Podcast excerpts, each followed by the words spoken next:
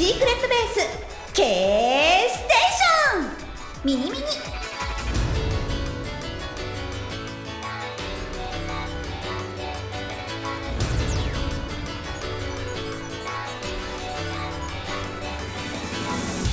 皆さんシークレットベース K ステーションミニミニへようこそ。隊長の近藤かな子であります、えー私が隊長なのでリスナーの皆さんは隊員さんとなります。隊員の皆様はぜひ番組を応援するためにこの番組にメールなど送ってくださいね。よろしくお願いします。はい。ということで、えー年末にお話ししてました通り部店、えー東京リベンジャーズ書き下ろし新体験展最後の世界戦に行ってきました。はい、えー六本木ヒルズで開催されている期間にそちら行ってまいりました。あのねこの展示会は開催が発表されてから本当に1年経ってるんですよ。そう。あの原作の「通り部」の最終回があのー掲載されてでコミックスが出てそれであのー通り部展やります。約1年後にみたいな感じで。えー、そんなに待つの？と思ってたんですけれどもあのー全然待てましたね。はい通り部はあの原作終わっちゃってもまだアニメもやっていたしあの実写の映画もあったのでもう通り部熱はそんなに冷めずほぼほぼ冷めず全然冷めずあのここまでやってきて、えー通り部店楽しむことができました。でね最後の世界線っていうタイトルについているんですけどもこれは何かって言いますとまああのー東京リベンジャーズっていうのは主人公の竹道が何回もタイムリープをして過去に戻って望む未来に変えていくっていうまあ簡単に言うとそんな話なんですよね。でその最後の最後に竹道がタイムリープしてまあ結果的に彼の彼らの望む世界最後の最終的な理想の未来完成させて、まあ、終わるんですけれども。それをねその最終的な完璧な未来の間の過程がすっぽり原作では描かれていないんですよ。なんかちょっと若干走馬灯みたいな。なんかこういう大変だったけれどもなんとかリベンジできたねみたいな感じになってて。えーってまあまあそれはそれでねなんかこうしっくりはきてたしあこういう終わり方もあるんだなって思ったんです。でもやっぱそこをね何が起こったのかやっぱ知りたいじゃないですか。だからそのねこの今回の東京リベンジャーズ書き下ろし新体験展最後の世界戦をすごい楽しみにしていたんですよ。はい。こちらの展示バッチリありました。まあね総評としては控えめ的にもすごい良かったです。はい。まあよくあるその展示のところにはそのキャラクターボイスのガイド案内みたいな音声ガイドがついてます。いくらいくらで借りれますみたいなのがあるけど、まあ私はそれを借りず 借りず。はい。あのぐるっと回ってきたんですけれども。まあね六本木ヒルズのもう展望エリア見て展示されているのでまあ景色もいいしそれに入る涌井先生のキャラクターたちのカラーの等身大パネルがバババンって飾られていたりしてとっても迫力がありました。そしてその最後の世界線の相関図も書かれていたりしてそうあんまり分かってなかったんですよね。どうなってんだろうって。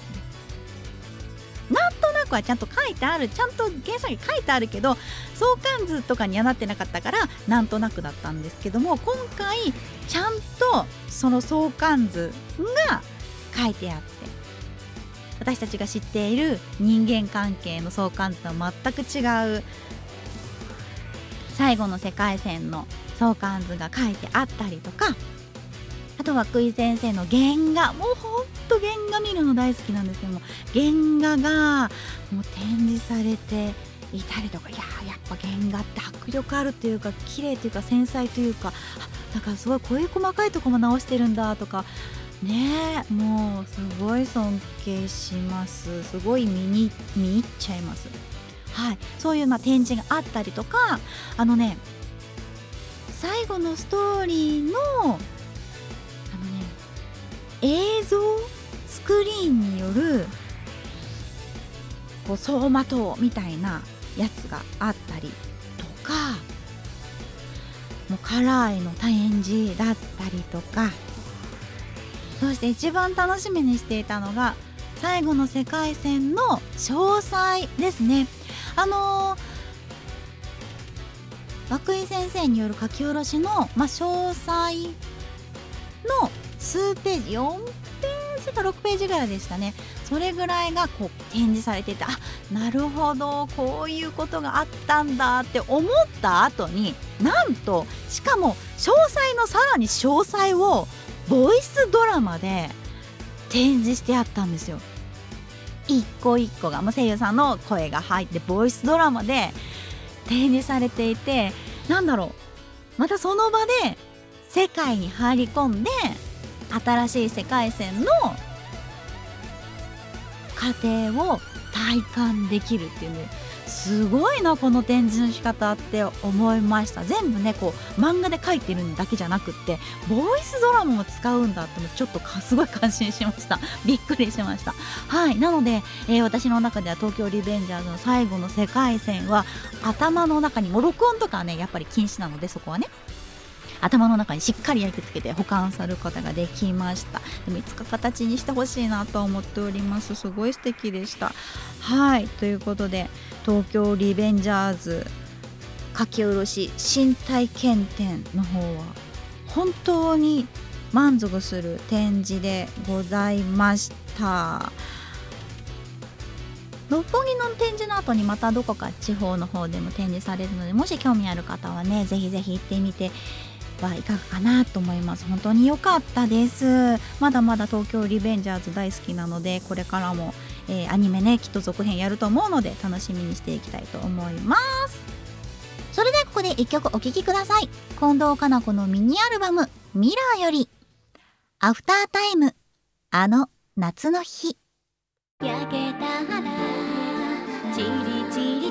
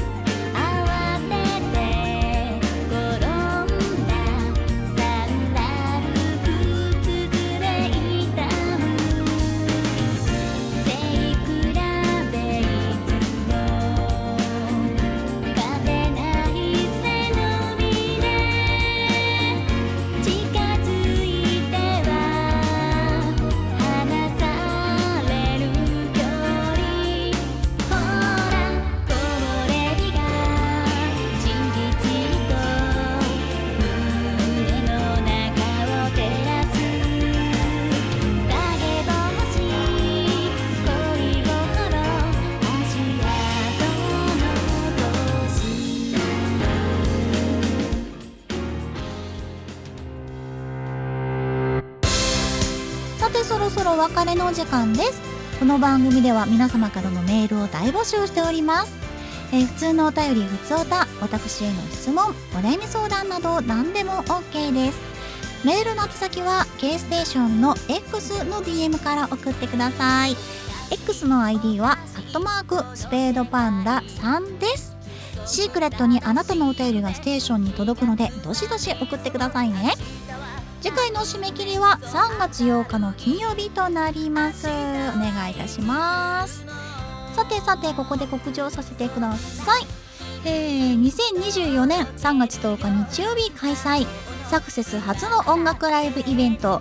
SGM フェス2024に近藤かの子出演させていただきます、3月10日の日曜日に開催、えー、場所は高戸の馬場クラブフェイズ。13時オープン。14時スタートとなります。えー、チケットの方はですねただいま絶賛販売中でございます、えー、チケットの購入方法は SGM フェス2024の公式サイトまたは本堂の X の方でもお知らせしていきますのでどうぞそちらチェックしてみてください。よろしくお願いいたします。私は羊村の曲を楽しみです。よろしくお願いします。そしてそしてただいま各サブスクリプションで近藤かの子の楽曲が配信中です。ぜひサブスクでも近藤かな子で検索してみて私の楽曲聴いてくださいね。よろしくお願いします。いやーもうさ六本木ヒルズに行くのなんて何年ぶりよって思いました。そして今回思ったのがやっぱりねオタ活って楽しいなって思いました。もう一人でオタクの時間をすごい満喫できて、あのー、日頃の疲れはその一瞬は吹っ飛びました。もう終わってあ家に帰るのかっていう時にまたドーンって背中の方に持ってきた 感じもしますが。はいはい。でもオタ活楽しいなって思いました。またオタ活したいなと思います。それではまた次回お会いいたしましょう。お相手は隊長の近藤かな子でした。またね